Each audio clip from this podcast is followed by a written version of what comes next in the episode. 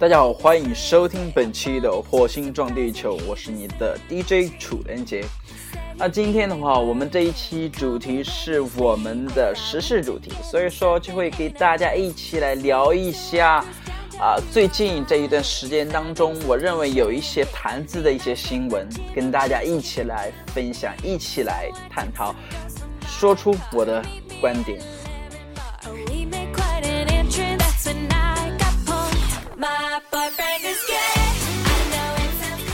首先，我们来看一条非常，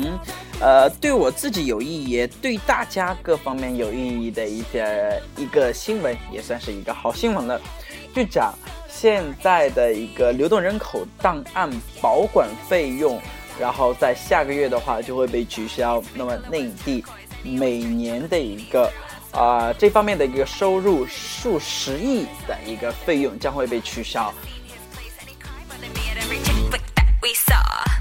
那我听到这样一个消息的话，对于我来说是的确是非常的一个受益的，因为我现在我所有的档案，包括我的户籍、我的学籍档案，还有我的党员关系，都全部放在一个人才市场那边，而且每一年的话，我都要交两百四十元钱啊，然后就是作为一个托管的一个费用。那今天这样一个条例一出的话，那我这样一个费用的话就不用再去。交了，所以说这对我是一个非常好的一个消息。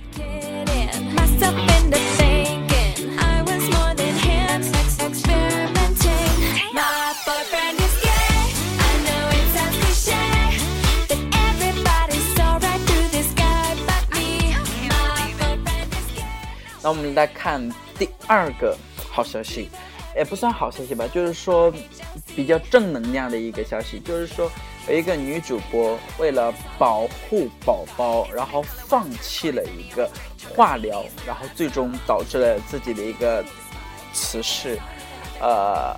然后当她去出葬的那一天的话，全城的人们都对都对她进行了一个追悼。那么可见这样一个人的话，在这样一个呃。非常人情冷淡的一个社会当中的话，能做出这样的一种牺牲的话，是非常的伟大的。而其实从这一点的话，我们也能看到，的确母爱的力量。母亲宁愿为了保全孩子的话，然后牺牲自己的一个生命，那这个的确是，我认为是有可能面对这样一种情况的话，很多母亲都可能会做出的一种选择。那首先的话，我们应该为已经逝世的这样一个女主播，表达我们非常沉重的一个，啊，沉重的一个悼念，然后也要。对他的这种牺牲精神，给予我们后者更大的一个鼓励，更多的一个正能量。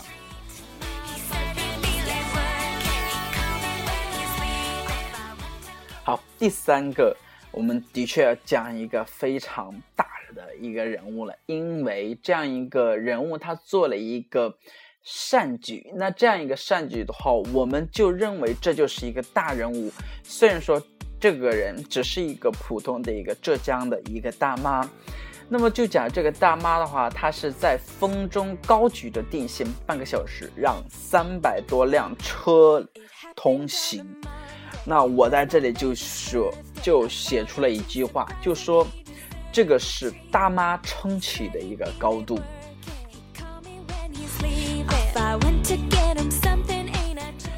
其实。看到这样一种现象的话，我们从一方面来说的话，我们说这个大妈的确非常的好，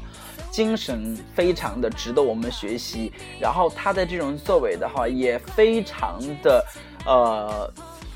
得到我们的一个认可。但是我们其实反过来再想一下，为什么这个时候就偏偏是一个大妈在那里举着这样一个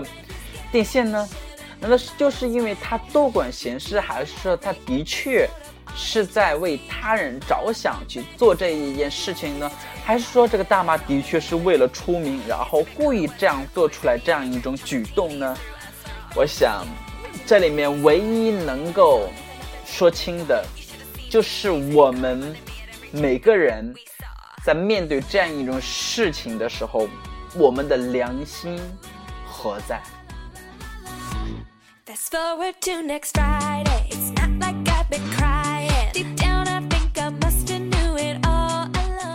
好，那么今天最后的话，我们来讲一个挺让我们有一点点心酸的一个事情，就讲有一个小孩上学的时候，因为自己的父亲没车接，然后遭到了同学的一个嘲笑。那父亲的话，也正因为这样一点原因的话，所以说就发誓要为了孩子尽快的买车。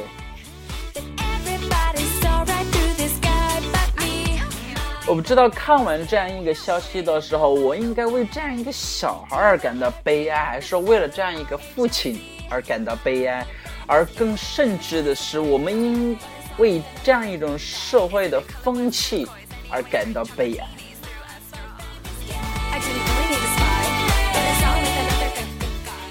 虽然说现在中国的汽车保有量在逐年的上升，而且已经成为了。呃，全世界应该汽车保有量的第一或者是前几名的这样一个国家，那么在这样一个异军突起的一个国度的话，我们对于车辆的一个需求，对于车辆的一种敬仰，已经完全的渗透到小孩的这样一个无知的一个意识当中。那你父亲不用车子接送的话，就认为你很。呃，下贱或者说很贬低你，很看不起你，那这的确是作为，呃，社会财富前进，但是人的品行、人的精神后退的一个标志。